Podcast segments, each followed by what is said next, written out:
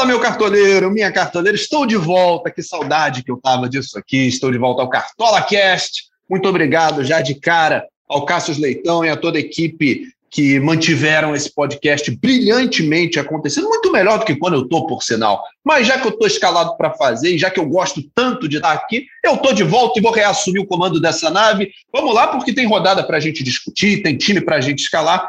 E mais uma vez eu tenho aqui a incrível companhia de Cássio Leitão. Caçocla, muito bom estar contigo de novo, meu amigo. Seja, não vou nem falar seja bem-vindo, que essa aqui é a tua casa, né? Então quem tem que ser bem-vindo aqui sou eu. Mas é muito bom estar contigo mais uma vez. Vamos lá. Fala, Edler, bem-vindo de volta. Que bom ter você aqui. Olimpíada chegando.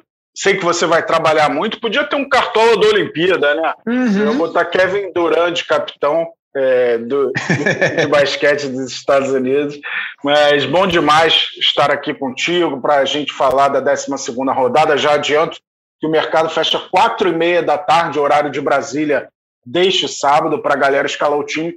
E eu diria, eu já falei na terça-feira, é a rodada mais difícil até aqui, de longe, de longe. Não só pelos confrontos, mas pela situação é, de termos 10 dos 20 times envolvidos em mata-mata de Sul-Americana e Libertadores. Então, isso mexe muito com, a, é, com as estratégias dos técnicos. Né? A gente não tem é, total noção se quem, quem vai poupar para esse fim de semana.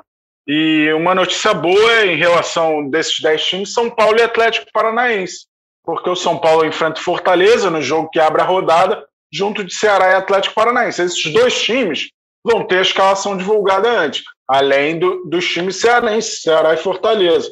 Então, é, a galera pode basear parte do time nesses dois jogos aí, é uma garantia maior é, de que a escalação já vai estar divulgada, né? É uma garantia, não, é uma certeza é, que esses atletas vão a campo começar o jogo.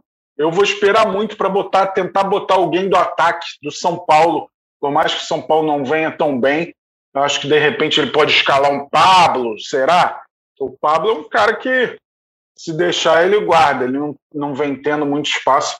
Mas vamos falar disso, tá difícil saber. Por exemplo, acho que só o Fluminense está numa situação confortável assim, e mesmo assim eu acho que não vai poupar é, para Libertadores. É, é. Então vamos ver. Ou, ou vai poupar, sei lá, vamos ver. É difícil prever o que vai acontecer. O jogo que a gente aparentemente encara um, como um favorito é Internacional e, e Juventude. O Inter seria o favorito. O Inter ainda não venceu no, no Beira Rio, no brasileiro. Então é um jogo é, do mesmo estado, então não é estranho para o Juventude enfrentar o Inter no Beira Rio. Difícil. Meu destaque inicial é que a dificuldade impera na 12 rodada. Pois é, Cássio. É, não, tem, não, tem, não tem nada a acrescentar em relação a isso. A rodada é dificílima. Que depois eu quero até conversar com você sobre esquema tático, né? O que, que é melhor a gente fazer nessa rodada? É uma rodada difícil da gente projetar saldo de gols também, enfim, vamos pensar. Mas só para a gente passar então esses jogos da rodada, a gente começa no sábado às 5 da tarde, como você já adiantou, com São Paulo e Fortaleza, Ceará e Atlético Paranaense, por isso o mercado fecha às quatro e meia da tarde. Ainda no sábado, às 7 horas, a gente tem Corinthians e Atlético Mineiro. Às 9 da noite tem Fluminense e Grêmio. E aí no domingo, 11 da manhã, Chapecoense e Cuiabá. Às quatro da tarde tem Atlético Goianiense e Palmeiras. E aí, às seis e quinze, Bahia e Flamengo. Às oito e meia, Inter e Juventude. Ainda no domingo, às oito e meia, tem Bragantino e Santos. E na segunda-feira, a rodada se encerra com América e Esporte. Cássio, eu sei, eu já acho que eu sei a resposta, mas só para a gente confirmar. O jogo da segunda às oito está valendo para a rodada também, né? Boa, boa pergunta. Vale sim. Aliás, é um dos jogos que eu mais estou de olho aí diante do momento do esporte, né?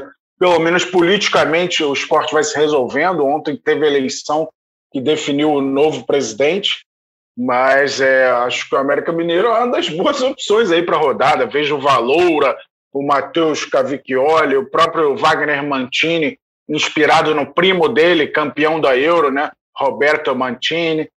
Então vamos ver aí é, as opções que a gente tem para oferecer para a galera. Sempre lembrando né, que a gente grava esse podcast nesta sexta de manhã e muita coisa vai mudar na sequência do dia, a gente vai apurando as informações com os setoristas para saber os times prováveis e, e aí muita coisa pode se alterar aí de acordo com a dica que a gente falar agora, mas a galera tem que ficar de olho aí no noticiário, no mercado do Cartola na hora de escalar. Pois é, então, sem, sem mais delongas, né, a gente pode começar a olhar as opções do mercado para a gente já ter pelo menos uma prévia, né? Aliás, quem escalou uma prévia no início da semana, quando o mercado reabriu, tem que rever suas opções, porque ao longo da semana, alguns jogadores estão sendo tirados da lista dos prováveis, alguns jogadores estão virando dúvida.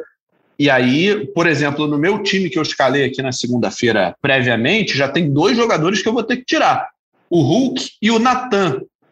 O Hulk é atacante do Atlético, obviamente, e o Natan zagueiro do Bragantino. Já vou ter que mexer aqui no meu time. E vamos começar então. Ô, Cássio, é... esquema tático, você já pensou o que pode ser melhor para a rodada? Eu coloquei aqui provisoriamente um 3-4-3, mas eu não sei. Então, curiosamente, muita gente tem falado de 3-4-3 é, para essa rodada. Eu, é, nas duas últimas temporadas, eu não abro mão dos laterais. Por quê? Porque os laterais têm pontuado muito mais do que os zagueiros, é, estatisticamente falando mesmo, até pela possibilidade do desarme, né? A gente lembra que de 2019 para 2020 mudou de roubada de bola para desarme e a possibilidade do desarme acontecer é maior que da roubada de bola. É, até 2019, se você desarmasse e a bola saísse pela lateral, não contava ponto. E é, com a mudança para desarme, isso passou a contar ponto. Então, como os laterais estão mais perto das beiradas do campo, eles é, têm a maior possibilidade de, de conseguirem desarmes. E, e tem outro fator aí, que o 3-4-3 é pior que o 4-3-3 ou o 4-4-2. Você tem uma chance a menos de ganhar o saldo de gol. Você só tem três chances de ganhar o saldo de gol. Então, é, eu sou mais precavido em relação a manter quatro jogadores atrás. Aí fica entre o 4-3-3 e o 4-4-2. É, acho até que os meias têm pontuado mais que os atacantes, mas eu é, ainda sou adepto ao 4-3-3. Se fosse para mudar, eu mudaria para o 4-4-2 e não para o 3-4-3. Mas vejo que tem muita gente fazendo isso. Eu entendo que a galera queira manter sete jogadores de frente, né? Quatro meias e três atacantes. Então, vamos na tua, vamos escalar um. Se bem que aqui no Cartola Cash a gente não escala necessariamente um time, né? A gente olha as opções e, e você em casa, você ou você que está nos escutando onde quer que você esteja, é, vai, vai pensando aí, vai vendo o seu orçamento, né? A gente não está aqui com o compromisso de escalar um time. Então vamos começar a olhar os goleiros. Você já falou de um aí, Cassius, que na teoria, até aqui, é o meu goleiro para a rodada, que é o Matheus Cavicchioli, do América Mineiro. Ele está custando seis cartoletas e 14 centavetas, é um goleiro barato e que é uma promessa de saldo de gols numa rodada tão difícil. É, acho que o Matheus Cavicchioli é uma das boas opções, como você falou, não está muito caro. É, eu vejo o Daniel do Inter como uma opção também, está 6,76, está um pouco valorizado, né? mas ele ganhou uma confiança enorme depois do desempenho que teve contra o Olímpia pela Libertadores. Agarrou demais ontem no 0 a 0 no Paraguai. E vejo o João Paulo, da Chape, também como uma boa opção. É, o João Paulo, que tem média de 3,78, faturando o SG uma vez só. Mas ele já tem 41 defesas em nove jogos. E nesse jogo, não dá nem para duvidar de um SG da Chape, jogando em casa contra um Cuiabá desfalcado, sem o PP, que tem sido um dos grandes nomes aí do Cuiabá. É um jogo meio sem prognóstico, mas que é, dentro da linha defensiva que o Jair Ventura adota e jogando em casa, pode ser que o João Paulo garanta o SG aí desta vez e até melhore um pouquinho a média dele, que já é muito boa. Então eu vejo o João Paulo aí como mais uma opção interessante. Tem uma outra opção que eu acho muito boa, que é o Everton. Só que aí ele cai numa situação de ser muito caro. A gente não tem apostado tanto assim em jogadores de defesa. E ele tem, vai precisar de uma pontuação alta para valorizar. Então é um certo risco em relação às cartoletas. Mas o Everton, desses times aí envolvidos em Libertadores, eu acho que ele vai para o jogo, meio que com certeza. assim porque ele ficou muito tempo fora do Palmeiras, né? Estava com a seleção brasileira, e o Jailson, além de tudo, está suspenso. Então, o Everton já é fominha por natureza, acho que ele não vai deixar passar essa chance de jogar. É uma opção alternativa aí, é, é, imaginando o momento do Palmeiras também. O Atlético Goianiense não faz muitos gols e vai enfrentar o líder do campeonato, que é o Palmeiras.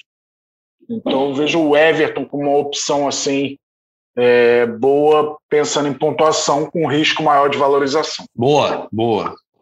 Então, acho que goleiro, não sei se eu tenho nada a acrescentar, não. Acho que esses são, de fato, os nomes que prometem um SG aí. E fica a cargo do, do, do cartoleiro, né? A gente falou de várias opções baratas aí, o Everton é um jogador bem mais caro, né? Se você tiver com cartoleta disponível para a rodada e achar que vale a pena, ele está custando aproximadamente 18 cartoletas, né? Então é um, é um investimento. Passando para as laterais, vamos dar uma olhadinha então nas, nas opções. E aí, Cássio, a gente já cai naquele, naquele dilema que a gente estava conversando, né? De pensar em um, um saldo de gols numa rodada tão apertada.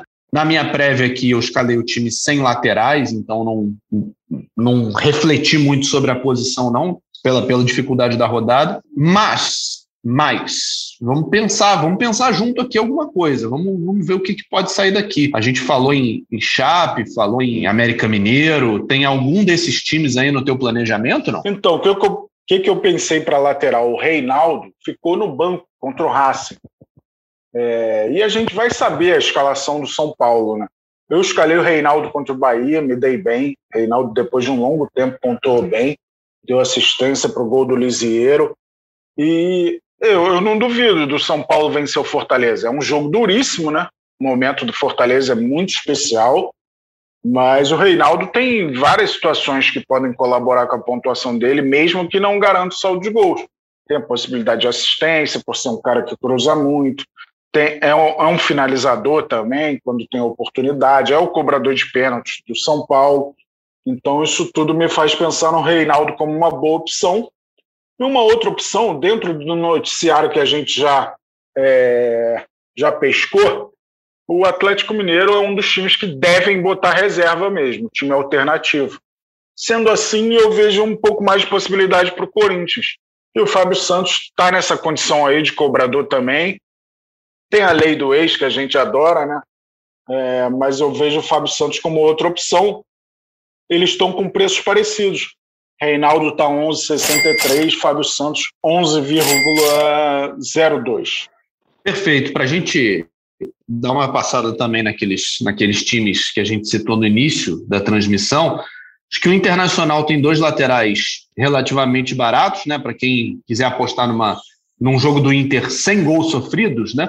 O Heitor está custando 5 cartoletas e 95. Ele tem uma média de 3,53 pontos em sete jogos ele tem 20 desarmes, seis faltas cometidas apenas, um cartão amarelo, é uma opção aí para lateral, e o outro lateral do Inter, por enquanto, é o Moisés, né? Quatro cartoletas e 22 centavetas é o preço dele, a média dele é bem mais baixa, 1,60, jogador que tem sete desarmes e 10 faltas cometidas, Eu acho que em termos estatísticos, talvez valha a pena, se tiver que escolher um, né? O Heitor é um jogador que tem estatística melhor em, mais jogos, é verdade, mas é um jogador que está fazendo valer mais a pena. E aí, no América Mineiro que a gente citou, tem o Eduardo a 3,45 cartoletas e o Alan Ruschel, aquele mesmo, ex-jogador da Chape, do Cruzeiro, três cartoletas e 97, time que vai jogar contra o esporte, então tem chance de, de fazer um bom resultado, ou pelo menos não sofrer gols no Independência. Algo além disso, Cássio? Acho que é isso. Acho que é isso. Boas opções. O Heitor me chama atenção também. É, como eu falei no início do programa, o Inter surge como o grande favorito da rodada, ainda sem merecer, né? É, essa condição assim, porque não vive bom momento, está é, alguns jogos sem vencer, juntando todas as competições, mas é, o Heitor é, é, um cara que desarma muito, é um jogador importante aí para essa rodada para a galera olhar. Pois é, eu tô, olhando as outras opções aqui para ver se, se alguém me chama atenção. E, esse jogo. Eu acho que o Aderlan, o Aderlan está de volta. O Aderlan do Bragantino, é. mesmo enfrentando o Santos, o Aderlan não é nem pensando em saldo de gols. É, ele consegue pontuar de diversas formas, já tem dois gols, 30 desarmes em oito jogos, é, tem média de 5,80.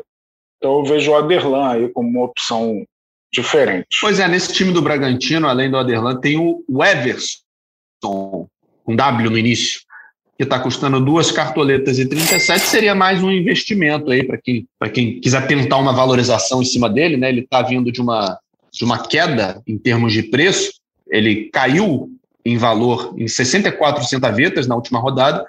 E se a gente quiser achar que o Santos não vai fazer gol no, no Bragantino, que o Everson vai ser um dos responsáveis aí pelo saldo de gols. Ele vai enfrentar o Marinho. Né? Então, né? mas é. O Everson vai enfrentar o Marinho diretamente, porque ele é lateral esquerdo.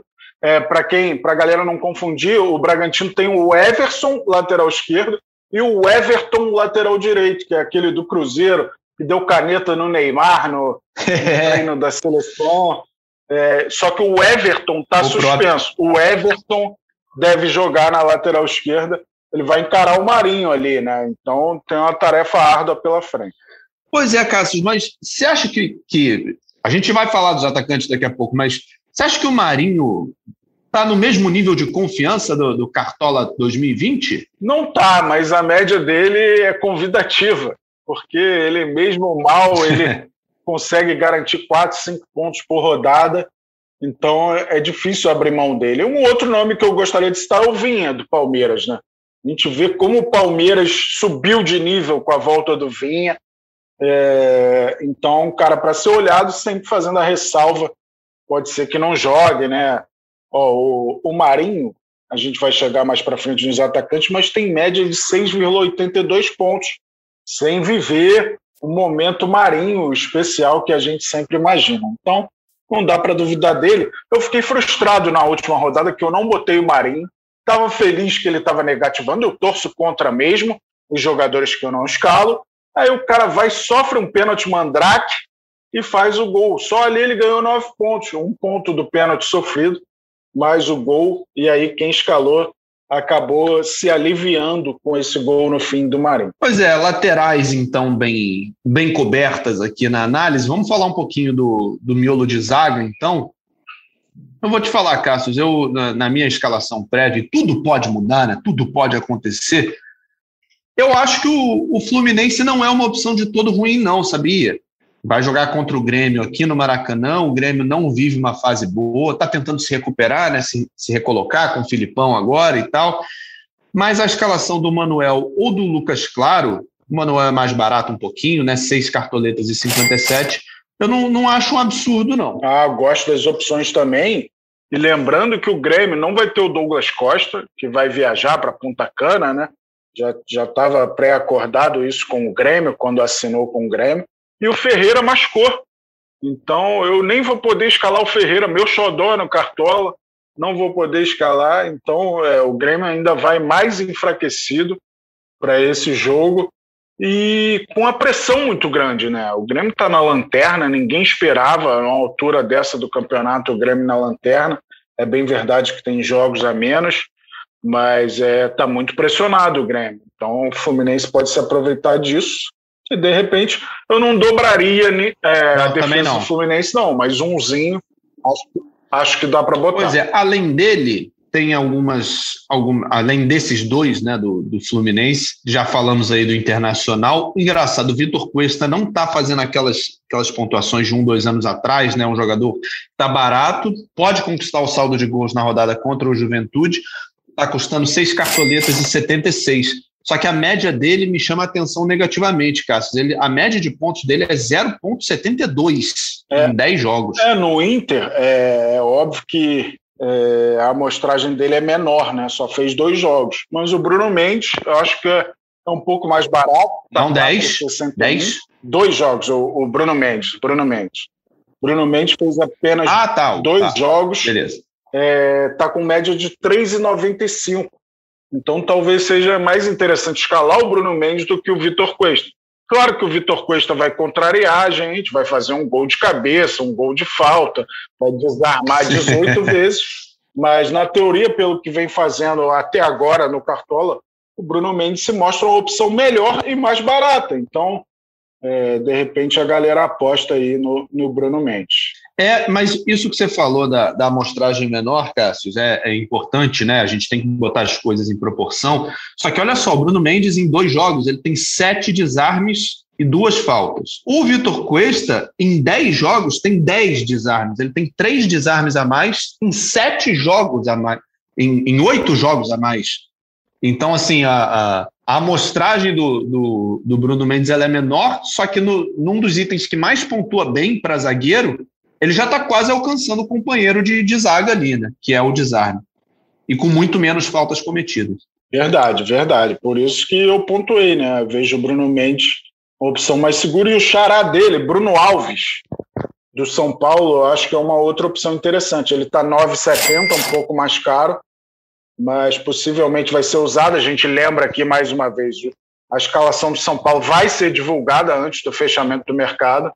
Então, quem escalar o São Paulo em algum setor do time tem essa vantagem de se certificar antes do mercado fechar, porque a escalação de São Paulo e Fortaleza vai sair e de Ceará e Atlético Paranaense também.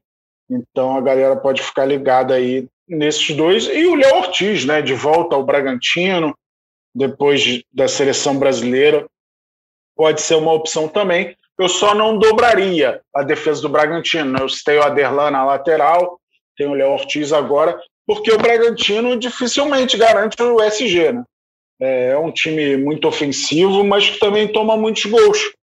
Então, pensar em SG com o Bragantino é mais complicado. É, mas você falou em, em São Paulo aí, Cássio, eu, eu não estou confiando muito na defesa do São Paulo, não, hein?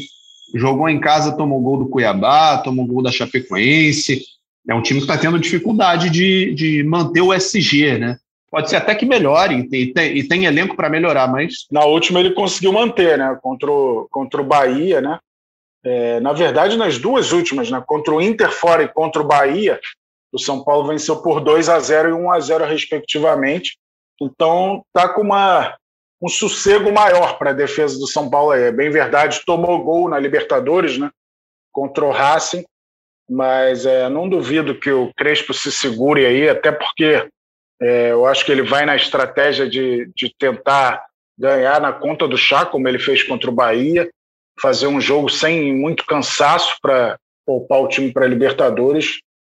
Mas eu vejo pelo menos um, um defensor de São Paulo como uma opção interessante. Eu iria de Reinaldo. Boa, boa. Bem, bem escolhido. E para quem tem o, o cash, né? Para quem tem o dinheiro, pode ser de fato uma opção interessante. Bate pênalti, bate falta, bate escanteio, vai para o ataque, enfim, é um jogador que não depende muito do saldo de gol para pontuar, né? Isso é, é legal também. Agora vamos para a parte boa, né? Vamos falar de meio campo, depois do ataque, sem pensar muito em saldo de gols, sem pensar em, em não tomar, vamos pensar em quem quer fazer. E aí, por mais que seja caro, Cassius, acho que a gente salvou um pouco de dinheiro na defesa, né? A gente falou da, na maioria das opções jogadores baratos, por menos de 10. Tô querendo pagar caro no Edenilson, hein? 17 cartoletas e 69. Ah, me parece uma das boas opções, né? Cai naquela situação que eu falei, dos times envolvidos em Libertadores. O Edenilson tem uma outra situação, né? Ele está numa negociação com o Al-Shabaab dos Emirados Árabes, então a galera tem que ficar ligada nisso também. É, mas aparentemente, no momento, é uma das boas opções para a rodada.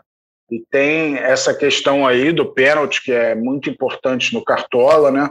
E o Edenilson é um cara que não desperdiça pênalti ele é muito certeiro, então é uma ótima opção. Entre os meias, a partir das próximas rodadas, a gente vai ter uma novidade, né? O Corinthians anunciou o Juliano, já figura no mercado do Cartola, obviamente não como provável, tá 10 cartoletos, ainda tá sem a fotinha dele com, com a camisa do Corinthians, tá o avatarzinho é, padrão do Cartola, mas em breve a gente vai ter já a foto do Juliano uma novidade: a 10 cartoletas entrou o Juliano no mercado do Cartola. A galera mais para frente certamente vai escalar o Juliano. Mas pensando em outras opções para o meio, eu já falei lá no início do Juninho Valoura, né? É, é um cara que tem chamado muita atenção. Gustavo Scarpa, não dá para negar que é uma ótima opção, né? Scarpa custa 15,22, tem dois gols, seis assistências. É impressionante. É o garçom do campeonato, Scarpa. O próprio Veiga é uma opção. Aí o Lima do Ceará é, é, um, é um cara que vale a pena a galera ficar de olho. Lembrando que o Ceará vai ter sua escalação divulgada antes do mercado fechar. E a Rascaeta também, né? Tá de volta aí, já, já fez uma boa pontuação contra a Chape. Vamos ver aí. Contra a Chape e contra o próprio Atlético. Apesar dele ter perdido um gol cara a cara, né? Contra o Atlético ele fez até mais pontos do que contra a Chape, que ele fez gol. É curioso isso. Fez 8,60 contra o Galo e 7 pontos contra a Chape. Lembrando, contra a Chape ele tomou um amarelo, né? Isso atrapalhou um pouco a pontuação dele. Mas tem, temos muitas opções aí para essa rodada no meio de campo. Pois é, e é muito doido, Cássio, é, porque quando você abre aqui a janelinha do Arrascaeta, né, e, e você não tem aquelas estatísticas de finalizações defendidas, finalizações para fora e tal, você olha aqui e fala assim: ele tem um gol, cinco desarmes, duas faltas cometidas, um cartão amarelo. Olhando para esses dados, você não dá nada por ele. Né? Você fala assim, cara, isso é um jogador que deve custar quatro cartoletas, cinco cartoletas no máximo. Só que não, só que a média dele é de 6,83, né? Porque ele chega muito, ele chuta, ele, ele sofre muita falta e essa estatística não está aqui na, nessa janelinha pré-rodada, né? Então, engana, é. Não, esse é um bom ponto que você tocou, para a galera fuçar mesmo as estatísticas. É, tem é, um default lá das principais estatísticas, mas tem muito mais estatística para a galera ver, né? Você vai no filtro lá dos scouts de ataque e scouts de defesa. Eu abri aqui os scouts de ataque do, do Arrascaeta. Ele tem três jogos né, no Cartola deste ano. Tem um gol, como você falou, já tem cinco finalizações defendidas, três finalizações para fora, é, 13 faltas sofridas. Isso tudo colabora muito para essa média bem alta que ele tem. É óbvio que vai ter que mostrar mais, né, para manter essa média. Com três jogos é, é, um pouco mais fácil adquirir essa média, mas o Arrascaeta é sempre um cara com grande potencial de pontuação no Cartola FC. Pois é, e é, foi muito engraçado acompanhar o desempenho do Arrascaeta nesse jogo contra a Chapecoense, porque ele começou o jogo muito mal. E ele era meu capitão, capitão de muita gente, né? Muita gente confiou nele nesse jogo contra a Chape. Se não me engano, ele chegou a estar com quase menos quatro pontos durante o primeiro tempo, e porque ele tomou cartão, ele fez falta, ele errou passe, não sei o quê. Quando, quando eu fui ver, ele estava um capitão, assim, jogando meu time lá embaixo. Eu falei, não é possível. Mas aí, no segundo tempo, ele começou a se soltar, fez o gol, e aí, assim, em vez de oito pontos, ele fez 16 por ser o capitão, né? E aí ele reverteu aquele quadro todo de de, de, de péssimos números que ele vinha apresentando e acabou o jogo até com uma, uma pontuação bem razoável. Né? Então, o Arrascaeta é sempre um jogador para a gente ficar de olho. Não vou nele nessa rodada. Não acho que o Flamengo. É, não estou inspirado pelo Flamengo para essa rodada, não. Acho que tem outras opções, algumas que você já falou aí, o Scarpa, o Juninho Valora, o Lima, o Edenilson. Acho que me prometem uma pontuação melhor. Mas não, ruim não é. Não, é realmente. É, é, é difícil apostar na Rascaeta, até porque tem aquela questão, mais uma vez eu falo, da Libertadores, né? Mas é, não duvido em nada do Arrascaeta e bem contra o Bahia. A gente lembra que no ano passado foi 5 a 3 lá contra o Bahia, o Arrascaeta fez gol, o Pedro que arrebentou. Normalmente é um jogo de muitos gols, né? No último brasileiro, a gente teve 15 gols em dois jogos entre Flamengo e Bahia, um 5 a 3 e um 4 a 3 Então dá para ter muita expectativa também no Gilberto, né? Daqui a pouco a gente vai para o ataque. O Gilberto promete muito para essa rodada também. Pois é, esse aí já é um que eu estou visando, mas vamos, só para a gente encerrar aqui a questão dos, dos jogadores de meio campo, a gente falou vários jogadores aqui, mas a maioria deles com preço bem, bem elevado, né? Tirando o Juninho Valora, que está custando 8 cartoletas e 72 centavetas.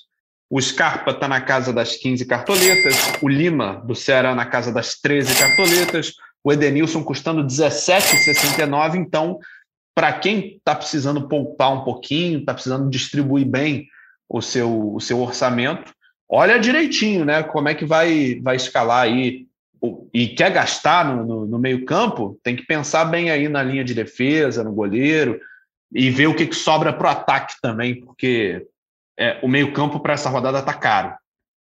Estou olhando aqui as opções para ver se tem alguma uma opção legal mais barata. Eu acho que o Eric Ramires, do Bragantino, é um jogador que está numa boa fase, né? Fez gol aí no. É, fez gol recentemente, está custando sete cartoletas e 34 centavetas. Vai jogar contra esse Santos que a gente não sabe qual vai ser. E pode ser uma opção, tanto ele quanto o Praxedes, né? Seis cartoletas de 84 pode ser uma boa opção também, mais baratinha aí para a galera. Sem dúvida, sem dúvida. Eric Ramírez fez gol na Sul-Americana no meio da semana. É, tem cumprido bem a função dele, né? Ele não é um titular absoluto, né? ainda mais no, no meio de campo que vem mexendo muito. Tem o Lucas Evangelista, o Praxedes se consolidando, né? A gente lembra que o Claudinho está na seleção olímpica, mas é, é uma das opções interessantes. Eu iria de Praxedes também, dentro dessa linha aí de opções interessantes. É, ele vem fazendo meio que o papel do, do Claudinho, né? ele não tem medo de arriscar de fora da área. Então, Praxedes é mais uma opção aí interessante para essa rodada. Pois é, então vamos, vamos olhar o ataque, então. Vamos para as opções de ataque para você que está precisando pontuar bem, está precisando escolher um capitão legal aí. O Caçocla já adiantou aí um nome que muito me interessa também, que é o do Gilberto, atacante do Bahia. Quem olha o resultado do Flamengo no meio de semana pela Libertadores sem ver o jogo, não faz ideia do que foi a zaga do Flamengo, né? Não tomou gol, ninguém sabe dizer o porquê até agora. Ganhou de 1 a 0 lá do Defensa e Justiça, mas foi um negócio assim de maluco. Quem viu o jogo sabe do que eu estou falando. Então, o ataque do Bahia é uma opção, porque o, o Caçocla pode até me, me complementar se eu estiver errado, mas o, o Portaluppi está tentando trocar o, o, esquema do Flamengo, ajeitar mais para aquele 4-3-3 ali que ele usou muito no Grêmio e tal. Só que ele está sem algumas opções, é, o pessoal também ainda está se adaptando nas funções, ele mal teve tempo para treinar o Flamengo nesse novo jeito de jogar. Então, uma defesa que já era meio vulnerável, por enquanto está mais vulnerável. Não, é verdade. E o Renato tem uma coisa, né? Ele já deu até uma entrevista na época do Grêmio, é, meio machista, né, da questão da posse da bola. Ele não faz questão da posse da bola. É, isso foge das características desse Flamengo. Ele costuma dominar os jogos através da posse da bola, ser agressivo sempre que tem a bola. Só que não dá para negar que ele teve um problema grande para esse jogo, que era a saída de bola. Ele não tinha o William Arão, é, que era um cara fundamental, não tinha o Rodrigo Caio, e aí, com a, com a defesa, Gustavo Henrique, que eu acho um bom zagueiro, mas que vem inseguro, e com o Léo Pereira, que está mais inseguro ainda, era difícil ter essa saída de bola. E aí o Flamengo fugiu das características jogando no chutão. A partir do momento que jogou no chutão, ele não tinha bola em nenhum momento. Então a bola ia para o Diego Alves voltava para o defensa. Então foi um jogo de uma característica muito diferente, mas não só pela estreia do Renato Gaúcho, pelas opções que ele tinha também para montar o time nessa rodada. Então, acho que isso pesou. O Thiago Maia ainda não está no melhor ritmo, o João Gomes não fez um bom jogo, então isso tudo colaborou para a dificuldade que o Flamengo mostrou diante do defensa. Eu até sou curioso para saber se o Renato vai usar o Arão na zaga ou não. É, o Arão está disponível né, para voltar. É, eu acho que seria uma atitude inteligente, pensando na, na saída de bola, é, botar o Arão na zaga, como vinha sendo utilizado. Eu acho até que o Arão, é, que é um excelente jogador, ele teve um nível ainda acima do que ele tem no meio de campo, na zaga. Tem muita gente que não gosta dele na zaga. Eu acho que ele foi muito bem como zagueiro. É, mas a gente vai ter que aguardar aí para ver as decisões. Eu imagino que ele poupe uma peça ou outra, né? ele já é habitué em poupar no brasileiro. Acho que dificilmente ele vai usar o Felipe Luiz nesse jogo, é, ainda mais enfrentando a correria do Rossi ali. Mas, por enquanto, a gente não tem essa informação. Se o Felipe Luiz e o Isla, de repente, vão ser poupados, mas dá para imaginar que o Renato poupe alguém sim. Isso tudo para dizer que Gilberto, o Gibagol, é uma excelente opção de ataque para essa rodada. Estou apostando nele. Ele contra o Flamengo tem um retrospecto muito interessante, mesmo nos jogos em que o Bahia perdeu. ele guardou o dele e, e, o Gilberto guarda. Ele não tem essa história, não. Ele é, teve a chance, ele bota para dentro. O que o Defensa e Justiça não fez, o Gilberto faz. Então eu acho que ele tem chance de ser um, um grande nome para esse para essa rodada. E aí é o seguinte, pensando no meu time num 4-4-2 aqui, um é o Gilberto, com certeza. Mas o outro nome eu ainda estou na dúvida. Eu tinha pré-escalado aqui o Elinho do Bragantino por ser um jogador que participa muito do jogo, cruza, chuta, tenta, cabeceia, mas eu não estou seguro, Cássio Leite. Então, não sei. Vamos ver se você me dá uma luz aqui de alguém que me chame mais atenção. É, então, eu acho que o Marinho. Marinho é um cara que sempre me chama atenção. Eu tenho o Yuri Alberto também como opção para essa rodada, está muito barato. Com um medinho dele não começar como titular, já que ele foi titular diante do Olímpia. E tem o Jô. O Jô vai enfrentar o, o Atlético Reserva, lei do eixo. O Jô tem feito uns golzinhos novamente eu vejo ele como mais uma boa opção. É, a gente reforça para a galera que escalar o Gabriel. O Gabriel é um dos mais escalados, acho que é o sexto ou sétimo mais escalado da rodada. Só que o Gabriel vai precisar de uma pontuação muito alta para não desvalorizar. Então, o cartoleiro que escalar o Gabriel. Gabriel Gabigol, você isso, diz. Isso, o Gabriel Gabigol. É, o cartoleiro que escalar o Gabriel, ele tem que ter essa ciência, que a possibilidade de perder muitas cartoletas é muito alta. O Gabriel precisa de uma pontuação próxima a 23, 23 pontos, 24 pontos para não desvalorizar. Então, um jogo fora de casa contra um time que vem bem, que é o Bahia, eu acho um pouco imprudente, mas a galera confia, né? É o Gabigol, não dá para duvidar dele. Mas eu iria, por exemplo, em outras opções. Até o Pedro, né, que possivelmente vai jogar também. A gente não sabe se o Renato vai usar os dois juntos, mas é, eu esperaria um pouco mais para definir esse ataque. Pois é, olhando as opções, já que você falou nele, uma opção que pinta aí para como possibilidade é o próprio Rossi, né? Porque ele vai enfrentar essa zaga do Flamengo tentando se encontrar aí. Ele é um jogador de muita velocidade, muito agudo nas suas, nas suas investidas. E é um jogador que chuta para gol, que cruza, que dá passe, erra muito passe, é verdade, mas dá muita assistência também. O Rossi do Bahia é uma opção custando 10 cartoletas e 69 centavetas. Nesse campeonato ele tem um gol, três assistências e seis finalizações, até menos do que eu achei que tinha, porque o, a rodada que eu escalei ele, ele foi muito bem, né? então talvez tenha sido uma, uma impressão minha baseada em, em um jogo ou dois mas não deixa de ser uma opção diante de uma zaga fragilizada que é a do Flamengo.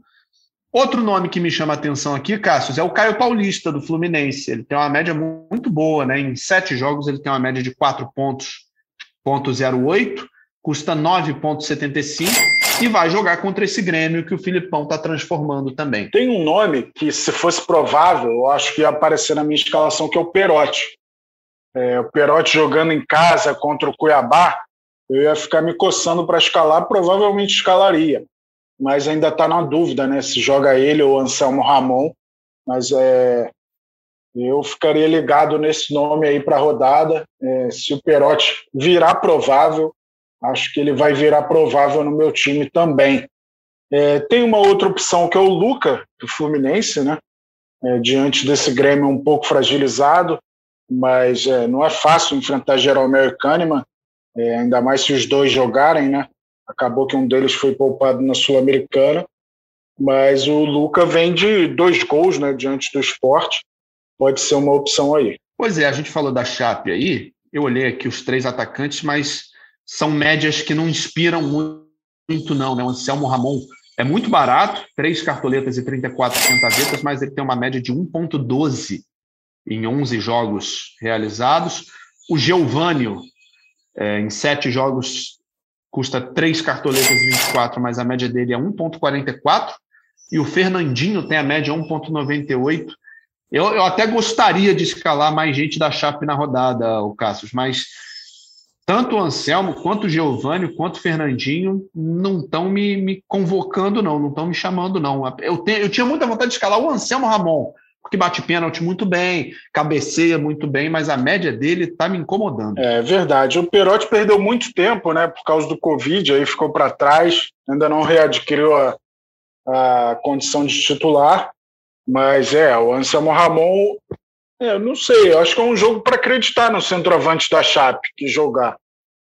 Eu vou ver, vou pensar com carinho aí no Anselmo Ramon. É, de repente, se o Perotti ganhar essa condição aí, a gente vai apurar com a galera lá de Santa Catarina para saber qual deve ser o ataque da Chape diante do Cuiabá. Perfeito. E aí, só para a gente fechar o setor de ataque, você falou nos jogadores do Internacional, a gente tem o Caio Vidal custando 4 cartoletas e 28 centavetas, mas a média dele também não é boa, 1,34 em nove jogos.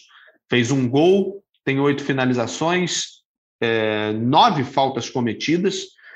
E o Yuri Alberto, que custa 3,74, está vindo de uma valorização aí da rodada passada, média 1,67 também, um gol, 21 finalizações, que é muito bom, né?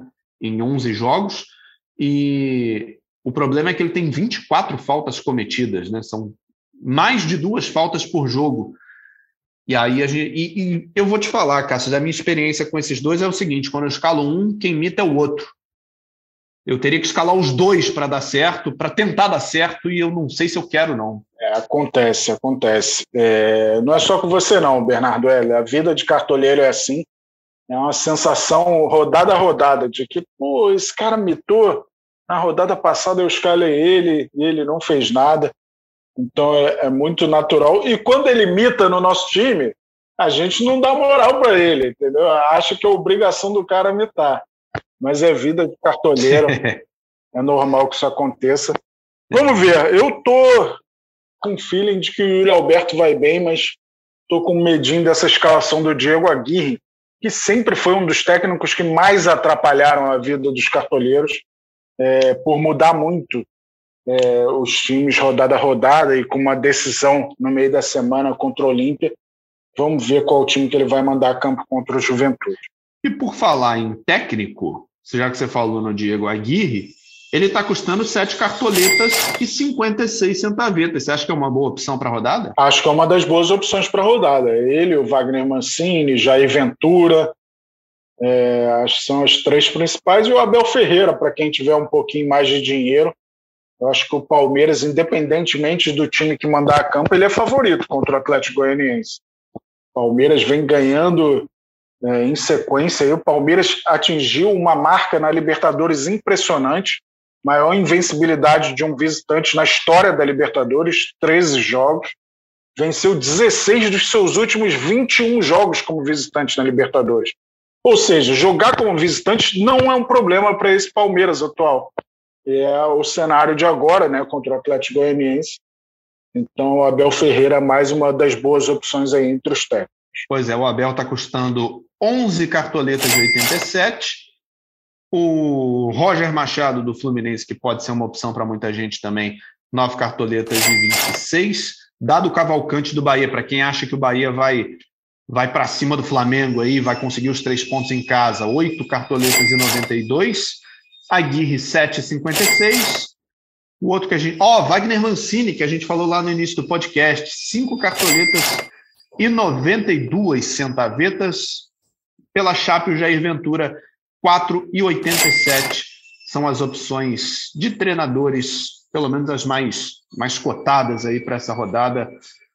Vai ser difícil, hein, Cássio? Vai ser sofrimento essa rodada. Eu não sei. Eu, enquanto a gente está conversando aqui, eu já mexi no time umas 15 vezes e eu não estou seguro. Essa rodada não tá legal para mim. Eu estou sentindo que não vai dar bom. Ah, eu estou na mesma dúvida, cara. Tá muito difícil é, diante desses jogos aí decisivos que os clubes vão ter pela Libertadores e pela Copa Sul-Americana. Mas a gente tem que aproveitar o banco de reservas para botar jogadores em times que não estão envolvidos em Sul-Americana, em, em Copa Libertadores, porque a tendência de eles começarem jogando é muito alta. E repetindo, aproveitar as escalações já divulgadas de São Paulo e Fortaleza, Ceará e Atlético Paranaense. Só aí você pode botar é, uns quatro jogadores, de repente, desses dois jogos, que você vai ter a certeza que eles vão começar jogando, porque as escalações já terão sido divulgadas. Então, é uma rodada de, de muita cautela, de muito estudo e pensar bem ao tomar as decisões. Perfeito. Então, teremos uma rodada com o mercado a partir das quatro e meia da tarde, fechando às quatro e meia da tarde de sábado, não é isso, Cassius? E vai ser. O, o que me consola é que se, se é ruim, se a gente está achando ruim, provavelmente todo mundo está achando ruim, né? Ninguém acha a rodada ruim sozinho, então, se for pontuação baixa para a gente, também deve ser pontuação baixa para muita gente. E aí, quem conseguir aquele capitão certo, aquela, aquela mitada cravada é que vai, vai se diferenciar. Exatamente. Você já viu a nossa diferença de pontos no momento? Na, na Cartobrabo? Você me passou de novo. Você está 0,60 na minha frente. Eu vi. É, eu vi. Você está com 677. juntos na caça do Conrado. É. Conrado Santana é o líder com 687. Você está com 677 e 77 haja 7 aí. É isso aí. E eu tô com 667 e 17, 0,60 atrás da sua pontuação. Rapaz, paro duro, hein? Virou time grande, hein, Bernardo? É. Tá legal, esse ano tá. Não, mas eu sou aquele líder que na, a partir da 15 rodada começa a, a embicar o avião para baixo. Eu, eu não crio esperança em relação a isso, não tenho expectativa nenhuma. O famoso coelho na maratona. Exatamente, exatamente. Como a gente já viu acontecer em Campeonato Brasileiro com vários times também, né? O cara lidera as oito primeiras rodadas, é o sonho da torcida, tá voando, agora vai. Aí chega na 15, o pessoal já está coçando a cabeça. Na 22, preocupação. Na 29 já está feliz com a Sul-Americana. E aí termina o campeonato brigando contra o rebaixamento. Esse sou eu no Cartola, para quem não conhece. Dinamo do Recreio, prazer, é assim que eu jogo, é assim que eu vivo. Essa é minha vida, esse é meu clube. Mas é, a gente tem que tirar onda enquanto pode, Cássio. Então, quando eu, no momento que eu liderei a Cartobrabos, eu já tirei o print, já marquei você, marquei o Dandan, marquei todo mundo, porque eu sei que essa onda dificilmente eu vou tirar de novo. Mas enquanto eu estiver lá em cima, tá bonito.